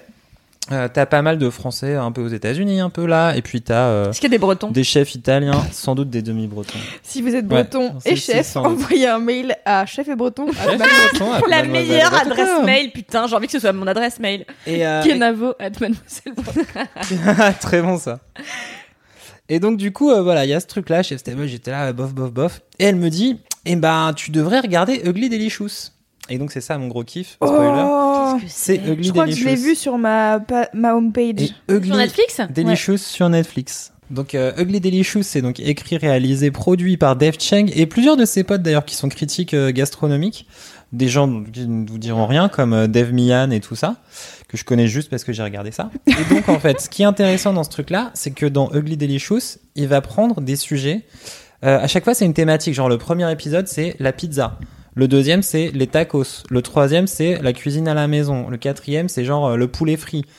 Et, Film euh, gastronomie. Yes. hein. Yes. Déjà mon épisode Voilà. préféré. et en fait, ce qui est intéressant, c'est qu'il se dit, ok, donc j'ai ces, ces thèmes-là qui sont un peu des, des thèmes universels. Tu commences par la pizza. euh, Il y a 25 milliards de types de pizza, les pizzas américaines, napolitaines. euh, et donc du coup, non mais c'est vrai. Et tu peux faire des pizzas avec n'importe quoi. vrai tu vois, qu'Aline- tu, tu- C'est vrai, on peut tout mettre sur une pizza. Bah oui, Oui. tu peux mettre euh, de De l'ananas. Sauf de l'ananas, j'allais Tu peux mettre de l'ananas et tu vas trou- trouver des gens qui vont acheter ça euh, par, euh, par millions et lancer des débats. 20 euh, à Oui. travers le monde sur peut-on mettre de l'ananas ou non? Il a clos le potentiel débat qu'on aurait pu avoir sur la pizza Comment hawaïenne. il nous a coupé l'herbe sous le pied en mode Chut, Ah, c'est j'en chiant. peux plus de ce truc. Bref. Et donc, en fait, cette histoire-là, en vrai, c'est que ce dont il a envie de discuter, Dave Cheng, à travers cette histoire de la pizza, c'est de l'authenticité. Qu'est-ce que c'est l'authenticité en cuisine? Est-ce que vraiment on va continuer de s'en battre les couilles que les pizzas elles sont pas vraiment faites comme ça euh, à Naples et tout ça? Est-ce que c'est vraiment important? Hmm. et, euh, et en vrai, on fait ce qu'on veut avec sa pizza. euh, Mais Oui. c'est vrai. Et, et en fait, tu vois, il termine en disant Moi, les meilleures pizzas que j'ai jamais mangées de ma vie, c'est à Tokyo. Et il t'emmène chez un chef, donc euh, Tokyoite, parce que ça bouge pas mal en fait hein, dedans. T'as plein de méga euh, critiques gastronomiques. T'as le chef du Noma, qui est le premier restaurant, euh, le, restaurant le plus étoilé, pas étoilé du monde, mais genre le meilleur restaurant du monde depuis 10 ans. T'as euh, le mec qui est le boss de la pizza napolitaine, machin. Donc tous ces gens sont interviewés. Chaque fois, ils disent, moi, je crois à l'authenticité. Après, bam, tu passes sur un gars qui dit, moi, je crois que l'authenticité, c'est de la connerie. Et donc tout le montage est comme ça Ouais. en fight. Et donc ça termine à Tokyo avec un chef Tokyoite qui fait une pizza à base mayonnaise avec euh, du thon rouge cuit mais euh, façon sushi avec Oh là là. plein euh, que des ingrédients locaux parce que le mec il dit franchement moi la mozzarella di bufala le fait de la faire venir ici en vrai elle a 14 jours elle a aucun intérêt tu vois. Ouais. donc euh, donc j'en donc j'utilise pas ça. Et, euh, et donc euh, son truc est trop trop ouf genre même dans la préparation et la, la, la finesse d'un truc comme ça chez les chefs japonais où ils cuisinent avec leurs longues baguettes et c'est trop beau et ça a l'air ultra maîtrisé et je trouve que c'est toujours des moments un peu touchants.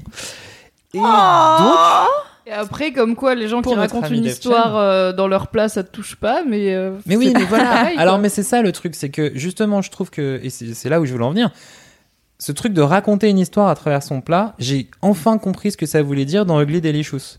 D'accord. Parce que, en fait, il va voir les. Il, il est pas là, genre, allez, euh, vas-y, euh, euh, raconte une histoire, sors tes tripes, tu vois, genre, façon Philippe Etchebest, euh, qu'on a- qu'on adore. C'était hein, une belle mais- imitation. C'était encore une bien belle imitation. Toutes, je vous déteste. Euh, mais tu vois, du coup, cette espèce de truc un peu euh, bullshit. Et je pense que ça veut dire quelque chose dans la tête d'Etchebest quand il le fait, mais euh, en vrai, à la télé, t'es là, genre, Ouais. arrêtez de répéter ça, genre 25 fois par épisode, on s'en balèque. D'accord, ouais. Et donc là, bam, t'as un chef. Tu viens lui expliquer un truc, tu viens parler, vraiment, tu vois, c'est limite un peu philosophique. L'authenticité dans la bouffe, c'est un vrai sujet. Et tu prends le, il prend voilà le, donc la pizza comme véhicule pour discuter de ce truc-là. Mhm. Et en fait, l'épisode numéro 2 sur les tacos, qui est. Alors, mais c'est ouf parce que moi j'étais à genre un épisode genre 1h10 sur les tacos. Ok, on va voir. Dégueulasse, donc bon, oui. Alors, alors, moi, j'aime, moi, j'aime bien les tacos parce que j'aime bien la bouffe mexicaine, parce que j'aime bien les piments, parce que j'aime bien tout ça. Et donc, en fait, il prend, pareil, le véhicule des tacos. Et en fait, grosso modo, de la, de la faculté de la cuisine mexicaine à réussir à s'adapter à peu près tous les aliments. Et donc, il te parle aussi des tacos arabes, donc qui sont euh, des tacos faits avec du pain euh, libanais parce que euh, les immigrés euh, là-bas commençaient à faire leur propre pain et qui sont des tacos faits avec donc du pain libanais, de la viande à gyros.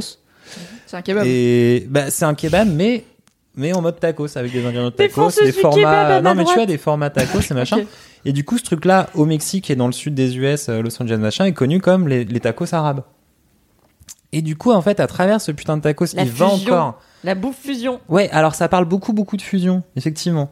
Ah oui. Et de mélange de culture et tout ça. Et vraiment de ce truc. Et Cheng, en fait, il y revient assez régulièrement parce que c'est un, c'est un chef coréen euh, dont le père est, euh, je crois que mon père est nord-coréen, qui a réussi à se barrer, je sais pas quand, et donc euh, sa mère est, non, sa mère est coréenne. Bon bref, je sais plus, je sais plus, j'ai plus son arbre de famille en tête, mais en gros, tu vois, c'est lui-même un produit vraiment mixité De cultures, américaine, Ouais. un peu, euh, un peu marrante quoi. Et en fait, ça le passionne ce truc de mélange de culture, de fusion, et il est persuadé qu'on, qu'en fait, la bouffe a un discours politique. Et ce truc-là sur les tacos, c'est ouf parce qu'en fait, genre, c'est limite une décharge anti-Trump les plus euh, intéressantes et touchantes que j'ai jamais vues, alors qu'en vrai, ça parle jamais de Trump. Ça parle de politique, d'exclusion aux États-Unis, machin. Ça parle de euh, mélanger euh, les différentes cultures et les trucs. À la fin, ça donne quand même des machins de ouf. Et ça parle de politique et d'acceptation à travers la bouffe. Et c'est Ouais. de ouf. C'est trop bien. À un moment, il descend à Mexico City chez un gars qui a une taqueria une étoile. Donc, tu vois, une Ah. taqueria qui a une étoile Michelin, déjà, t'es là, genre, euh, ok. Ouais. Et donc, le mec raconte son histoire. Il disait qu'il était donc euh, aux États-Unis pendant. euh, il, y a, il y a 20 ans. Euh, il bossait avec un chef là-bas, euh, donc il était, tu vois, un peu en cuisine gastro qui se la raconte et tout ça, mais il kiffait bien. Il a amené comme ça son, ambiance, euh, ses, ses racines mexicaines dedans. Il commence à avoir du succès, il se fait choper par l'immigration, bam, il se fait dégager euh, des États-Unis. Il rentre au Mexique avec un ban de euh, 5 ou 10 ans, euh, genre euh, t'as plus jamais le droit de venir pendant 5 ou 10 ans. Quelques années après, son père est malade parce qu'en fait son père et sa mère sont aux États-Unis, c'est le seul de sa famille qui est pas américain. Donc sa mère lui dit faut vraiment que tu viennes, ton père il est malade, il va mourir, euh, faut que tu traverses la frontière et que tu te pointes. Donc il se démerde, euh, il passe la frontière illégalement, il passe aux États-Unis, il voit son père avant qu'il meure, il se fait pas gauler. Euh, du coup, qu'est-ce qu'il fait? Il se remet à faire de la bouffe et à avoir suffisamment de clients. Et encore, il y a sa tronche qui apparaît dans les journaux parce que c'est un super chef. Bam, l'immigration lui retombe sur la gueule. Il se fait renvoyer au Mexique et là, il a un ban à vie. Donc le mec est au Mexique, sa famille, et donc là on parle de ses enfants, sont aux États-Unis. Il a plus le droit d'aller les voir. C'est un chef, une étoile au Mexique qui fait de la bouffe de ouf. C'est fou, hein. C'est n'importe quoi. Ah ouais, c'est fou. Et en fait, voilà, à travers ce putain de thème des tacos, t'as Ouais, tout plein ça. de sujets qui sont abordés. euh, Et ce truc, et en plus, voilà, travaille à travers le goût, machin, Ouais. et, euh, et toujours, euh, il y va un peu euh, sans concession, c'est assez marrant. Euh, Cheng, il y va, euh, il, Il pose les questions, ouais, voilà, tu vois, il met les pieds dans le plat et tout ça. L'épisode sur le home cooking, c'est un vrai truc autour des racines, de comment est-ce qu'on peut euh, faire évoluer un peu le home cooking, un peu des traditions autour de Thanksgiving, inviter les gens chez toi, qu'est-ce que ça veut dire? Quand t'es Ouais. un chef, comment tu cuisines chez toi, tu vois, il y a un truc de rapport à la bouffe comme ça. Il y avait un truc où je crois que Gordon Ramsay cuisinait chez lui à un moment donné. Il faisait un repas de Noël euh, Ouais. dans sa cuisine à lui, dans sa maison euh, en, en Angleterre, mais je sais plus où. C'est cool, je trouve, les insights de. Mais c'est marrant parce que moi, euh, ma mère, elle est avec un mec qui est chef. euh, alors, pas du tout euh, dans un restaurant et tout. Il est chef dans une maison de retraite, tu vois. Mais bon, il, ça Ouais. reste. Il fait quand même à manger à des gens à longueur de temps. Et en fait, euh, je les ai vus se fighter euh, trop de fois autour de la bouffe parce qu'en fait, euh, il, il veut apprendre à, à ma mère à faire à sa manière à lui. Ah oui. Et je suis là, c'est un truc de ouf. La... Mais je pense que c'est un truc. Enfin, j'ai l'impression que c'est un truc très français. le- la bouffe et suivre la recette et en fait euh, avoir la recette de ta grand-mère et machin et en fait si tu fais pas comme Ouais. ça ça va pas être aussi bon et ça va pas être la meilleure recette et t'es là peut-être juste on peut accepter le fait qu'il y ait plusieurs recettes et qu'il y a plusieurs trucs qui sont bons je ne sais pas Mais euh, en fait, ouais, sur l'épisode Home Cooking, il parle un peu de ça. Comment t'améliores, comment tu fais le truc, et comment t'as le droit, en fait, de déroger, de désobéir, en fait, Ouais. tu vois. Ouais. Ce De mettre de l'ananas sur ta pizza. Et de mettre de l'ananas sur ta pizza si avoir t'as rien à foutre de ce que je les suis pas gens sûre que ce soit un truc vraiment très français parce que alors je vais prendre un truc qui qui, qui Ouais. est pas une preuve Alors, euh, euh, mais en fait quand tu regardes des films américains ou des séries américaines en fait t'as toujours l'impression que le moment de Thanksgiving c'est le moment où il faut respecter la recette et qu'en Ouais. fait tout le monde va piocher dans les dans le tiroir à recettes de mémé pour faire la dinde parfaitement cuite Ouais. et que si elle est pas assez juteuse tout le monde se casse tu vois Mm. et euh, j'ai vraiment l'impression que c'est un truc euh, qui est assez en fait le truc de la de la mama euh, même je sais que quand j'allais au Brésil je, tra- je, je traînais dans une petite favela où en fait on était invité à manger chez la grand-mère chez les grands-mères de gens qui traînaient avec nous.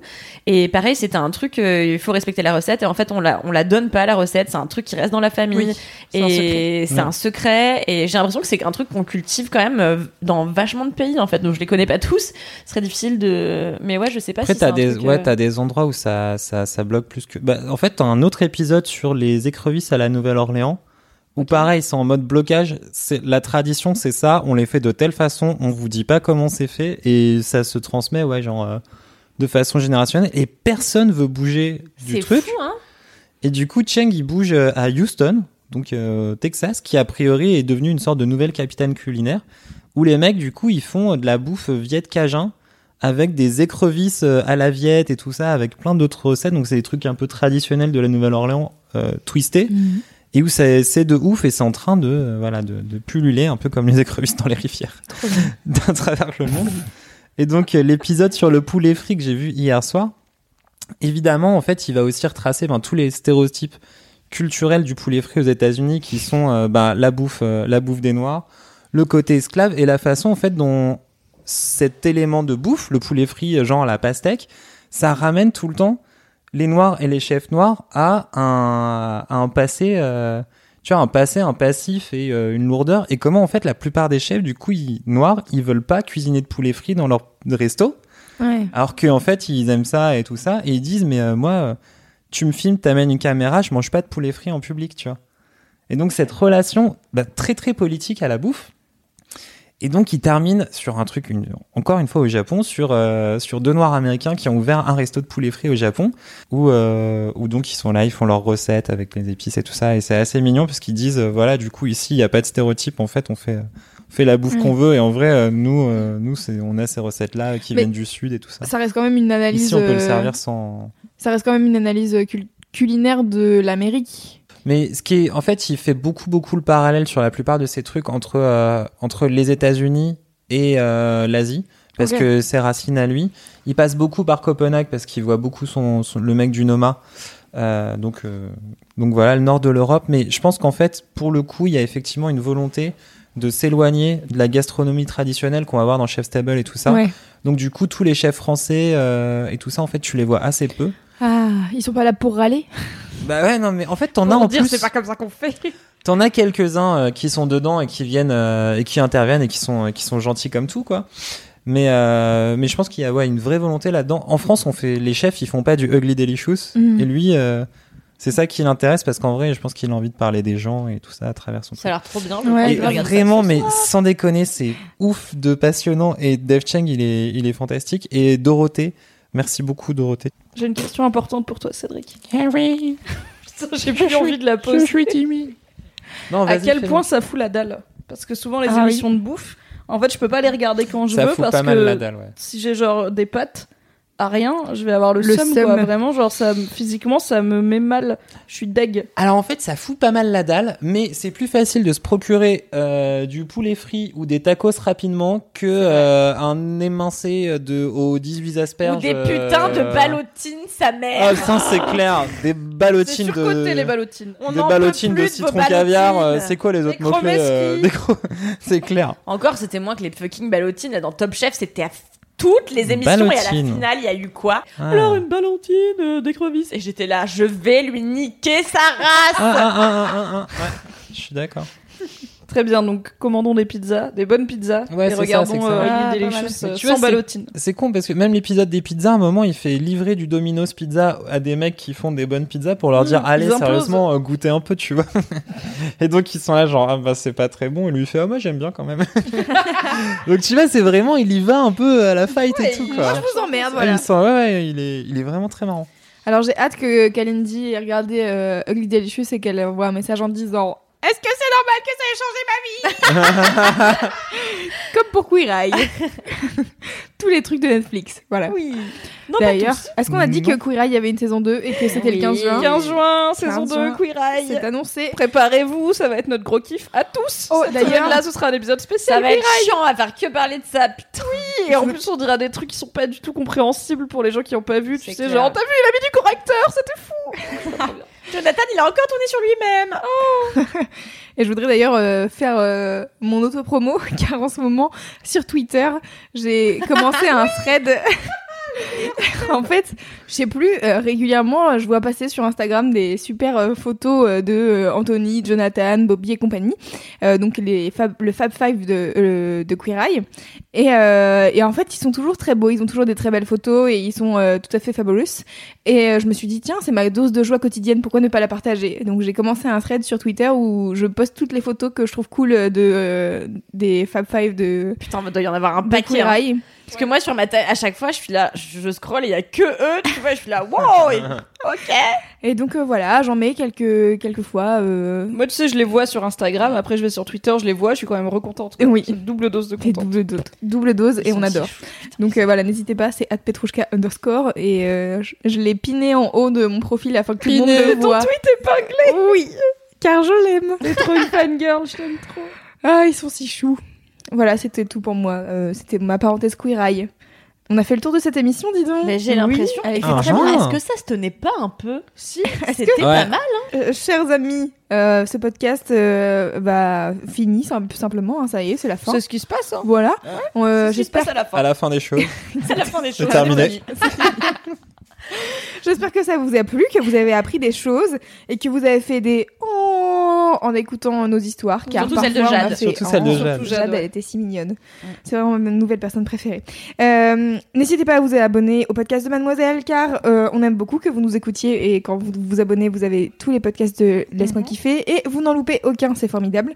Et envoyez-nous des messages, on adore recevoir vos messages. Des messages d'amour. Oui, d'Australie, d'Argentine, d'Islande et d'ailleurs. Et, Et de- d'amour, et ce beau de 50 en Yvelines et de, Saint-Naze. et de. N'hésitez Surtout n'écrivez pas si vous venez de dans vous vous 10 appelez jours, Titouan. Je compte sur vous dans 10 jours, vous m'envoyez des tweets pour dire oublie pas que tu dois parler de Westworld, comme ça euh, je n'oublierai pas que je dois parler Ah oui, c'est bien. Bah, sinon, tu peux le noter dans ton agenda? Sinon, ça peut vraiment être un kiff. Si c'est vraiment un kiff, t'en parleras. hein. Oui, c'est Oui, vrai. Non, mais là, voilà. le truc aussi, je suis dans la merde, j'ai trois épisodes, j'ai deux épisodes de retard. moi aussi, Parce que mon mec euh, n'est pas dispo pour les regarder On et que c'est la seule série qu'on regarde Tu ensemble. peux le voir et faire semblant que tu les as pas vus pour les re-regarder avec lui. J'aime pas mentir à mon mec. Oh là là, c'est la base d'une Oh, relation. ça Ça va, ça fait à peine un an et demi qu'on est ensemble. On en reparle dans un an. Et du coup, j'ai promis à cause de toi, Louise, que j'allais faire un récap rigolo du final de Westworld Oui. le lendemain de sa sortie. Donc, je ne peux pas être en retard. Il faut tout rattraper.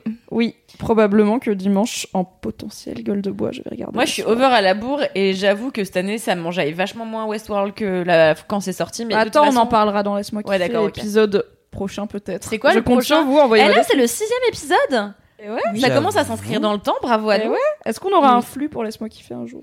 Euh, je sais pas, les gens demandaient quand Un est-ce que... flux bimestriel. Tu peux t'abonner à juste Laisse-moi kiffer, avoir juste Laisse-moi kiffer et pas avoir tous les podcasts de Mad. euh, Ok. En même Un temps. flux RSS. Écoutez, Oui, c'est oui, je, une, je une connais ce mot, question, mais je sais pas. en quoi il une question qu'on posera à Fabrice Florent car c'est lui qui a les sous. Tout à fait. Voilà. Je lui promettrai que si on a un flux, je parlerai de Westworld. Pas mal. Joli Mimi. Le chantage. Voilà la bonne base d'une relation saine. Et elle est au cinéma le 20 Et le juin. mensonge dans le couple. Et oui, elle est au cinéma le 20 juin pour voir euh, cet excellent film pitché par. Girls Qui s'appelle. Ouais, How to Talk Girls at Parties.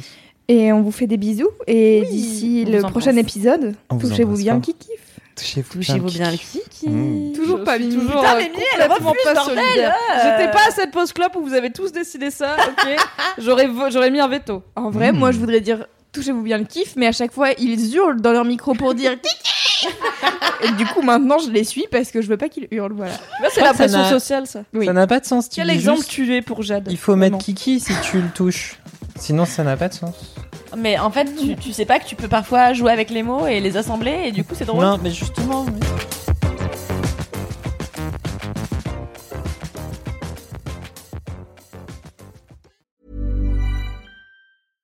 Step onto the legendary clay courts of Roland Garros, where the world's best players battle it out at the French Open for a chance to win a Grand Slam title. Tennis Channel Plus is your place to watch. Stream every court from your phone or smart TV live in HD. See the action unfold as legends fight for glory and new rivalries emerge. Daily live coverage begins Monday, May 20th, with match replays on demand so you never miss a moment. From the first serve to the final point, Roland Garros promises unforgettable moments and new chapters in tennis history. Stream now with Tennis Channel Plus to be there when it happens.